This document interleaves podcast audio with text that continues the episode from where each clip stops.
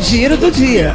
Mesmo com as restrições de circulação impostas pelo lockdown, a imunização contra a Covid-19 em Araraquara continua. Nesta segunda, dia 21, começaram a ser vacinadas pessoas com 53 e 52 anos. Na terça, dia 22, inicia a vacinação das pessoas com 50 e 51 anos em qualquer ponto de vacinação. É preciso levar RG, CPF e comprovante de endereço atualizado. A Prefeitura de Araraquara passou a disponibilizar na última sexta-feira uma plataforma para a população consultar os resultados dos exames realizados para diagnóstico da Covid-19. Para o resultado, basta o munícipe acessar o site, preencher o campo com o CPF ou o número do cartão SUS e aceitar o termo de confidencialidade das informações. Você obtém mais informações no site da Prefeitura.